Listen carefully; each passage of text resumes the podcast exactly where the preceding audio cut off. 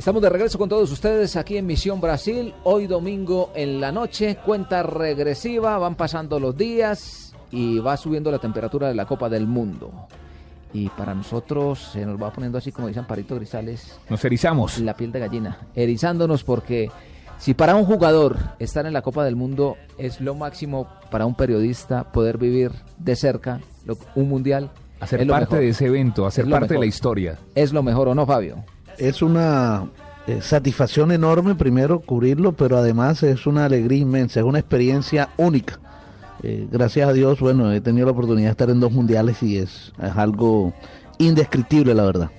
Bueno, para Vicente del Bosque también será indescriptible eh, este nuevo mundial porque va a ir a defender el rótulo de campeón del mundo, el primer título que ha obtenido el seleccionado español en toda su historia, porque siempre era favorito España, ¿cierto? Siempre llegaba a cada competencia y no, que España mire que cómo juega, que qué calidad, sus jugadores, eh, la técnica que tienen, eh, pero, pero no habían ganado nada. Nunca ganaban absolutamente nada. En África lo hicieron. Y desde que llegó toda esta generación y desde que está Vicente del Bosque y el mismo viejito Cascarrabias...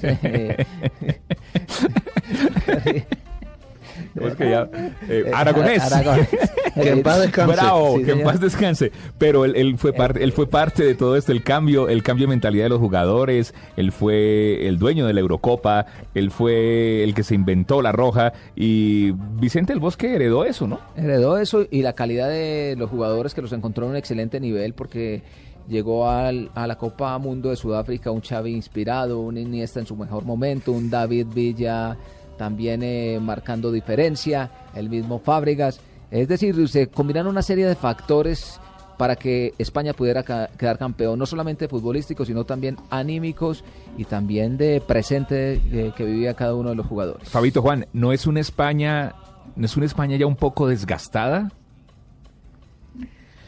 Pues podría serlo por la edad de los de los jugadores, pero yo creo que sigue aunque en los últimos partidos digamos que la muestra del equipo Barcelona, que es la base de la selección española, sin duda alguna no ha sido la mejor, eh, de todos modos este equipo español sigue mostrando la magia, sigue mostrando la estética, el arte, eh, por la calidad de los jugadores que tiene. Y, si ponemos, nos ponemos a mirar la, la nómina, a, pesar de que ya sean jugadores más experimentados, a pesar de que ya muchos los pueden tirar como usted, de que está un poquito más desgastada, tenga la plena seguridad que va a ser uno de los equipos a ver y uno de los equipos favoritos. Para mí, el gran favorito a ganar este mundial.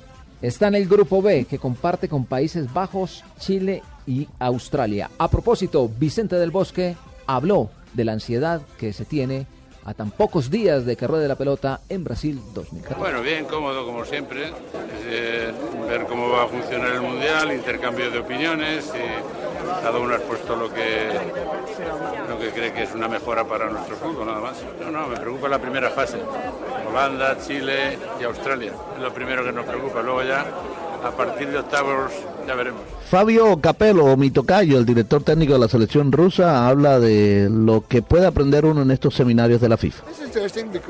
Esto es interesante porque creo que sabemos todo lo que tenemos que hacer en esta etapa. Para la seguridad, todo lo que tiene que ver con nosotros. Además, pasar a una fase diferente, cuando tenemos que viajar, cuando tenemos que ir a otra ciudad. Lo sabemos todo y es muy importante.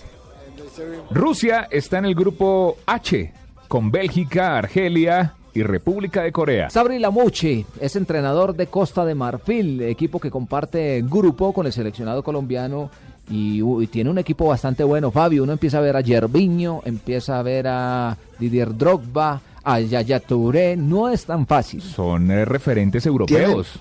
tienen una buena nómina, nombres de calidad importantes en las ligas europeas, pero hay que ver también el funcionamiento del equipo. Sí, señor. A este hombre se le preguntó qué pensaba de enfrentar a Colombia sin Radamel Falcao García. Está como cantinflas. Buena pregunta. como que sí, como que no. Ahí está el hombre. Ah, no, no. No, porque no es bueno alegrarse de la desgracia de los demás. Deseo muy sinceramente que Falcao participe en esta Copa del Mundo. Yo soy el entrenador de Costa de Marfil, pero además yo soy un amante del juego, un apasionado del fútbol bonito, y Falcao es un gran jugador y se necesita a los grandes jugadores en una gran competición como la Copa del Mundo.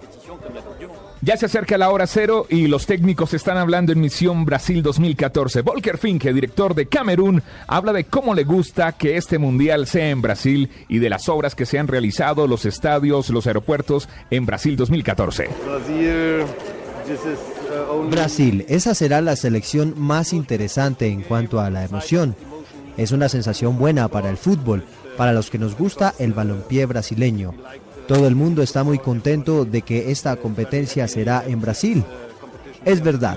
Espero que tengamos un buen avance en la construcción de los aeropuertos, la construcción de estadios, porque tengo un poco de miedo porque queremos que esta Copa del Mundo salga muy bien y esperamos que no tengamos demasiados problemas debido a que es un poco difícil solucionarlos ahora. Camerún está en un Camerún está en un grupo, para mí difícil, grupo A, con Brasil, Croacia y México. Para usted difícil, no, para ellos también. duro, duro, tiene que abonar, tiene que abonar, tiene que abonar. No solo tiene que estar feliz el técnico con lo que se está haciendo en Brasil y que el Mundial se va a jugar en Brasil, sino con los eh, equipos que tiene que enfrentar en el grupo A. El entrenador de Australia se llama Ange Postecoglou y habla sobre la base de entrenamiento de su selección. Los canguros se están preparando para dar la pelea. Mira, eso es lo más importante desde nuestro punto de vista. Todo ha sido resuelto así que no hay incertidumbre en torno a eso. Y mira, la sede de los partidos es un poco fuera de lo que queríamos. Queríamos asegurarnos de que nuestra base de entrenamiento y todo ese tipo de cosas se resolvieran lo más pronto posible, ya que supongo que para nuestros seguidores y todo el mundo, incluida la organización, es bueno saber dónde estará Australia desde ahora. Obviamente es muy decepcionante para Robbie y para nosotros, ya que es muy poco probable que contemos con él. Creo que va a venir un poco demasiado rápido.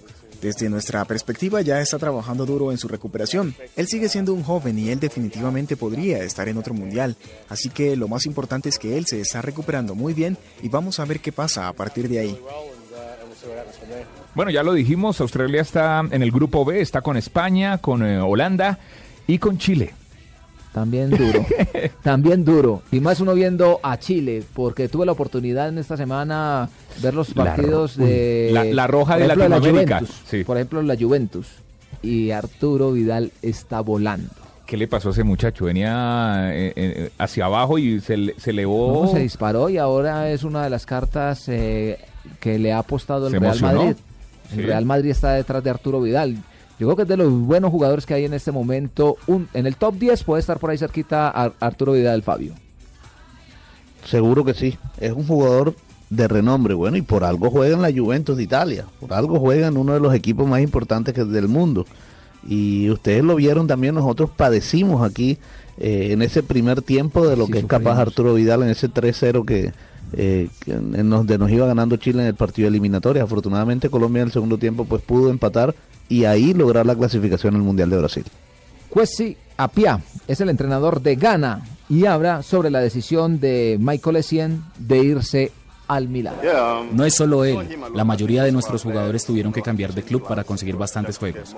Estoy muy contento que desde que se mudó al menos él está consiguiendo algunos juegos que le ayudarán a tener ritmo de juego para la Copa del Mundo. Gana entonces otro equipo que la tiene patas arriba, está frente a Alemania, uno de los candidatos Fabio. Portugal, otro de los buenos equipos con Cristiano Ronaldo a bordo, y Estados Unidos. Bueno, ahí está la visión eh, clara de cada uno de los entrenadores. Hemos eh, seleccionado un grupo bastante amplio de los 32 hombres que tendrán a cargo eh, dirigir durante el certamen más importante del mundo a nivel de fútbol. Y creo que la responsabilidad es grande, no solamente con ellos mismos, sino con cada uno de los países que irán a representar. Yo miro y miro esos grupos, intento aprendérmelos. Definitivamente el equipo que aquí la tiene muy fácil es Argentina. Argentina. no. Fabio. ¿Cuál es? Bosnia y Herzegovina, Irán y Nigeria. Bueno, Nigeria es complicado. Eh, Bosnia yo, le digo, yo le digo algo. Eh, mire, no digamos que es fácil, porque es que yo creo que en un campeonato mundial de fútbol ningún partido es fácil. Todos se ponen pantalones, pues, sí. Claro, bueno, mire lo que acaba de vivir Colombia ante Túnez, sí, al que eh, supuestamente lo íbamos a golear.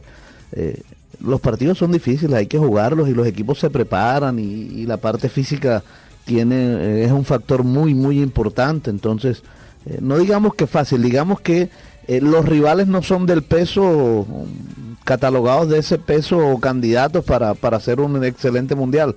Y Argentina sí lo es pero los partidos no van a ser fáciles. O sea, Juan, Fabio, pero estar en un o sea, estar en un, en un grupo como le tocó a Costa Rica, Uruguay, Inglaterra, Italia, a estar en un grupo con Bosnia Herzegovina, Bosnia Herzegovina. obviamente que es más asequible. Sí, sí. Sí, obviamente que es más asequible, sí. Usted sabe que en pero fácil no es. En la Copa del Mundo los equipos van, se meten atrás, especulan, en un contragolpe te marcan la diferencia. Estilo Australia. Estilo Australia. Y chao. Estilo eh, Grecia. Grecia, Grecia, Grecia. Como juega Grecia y como ganó la Eurocopa.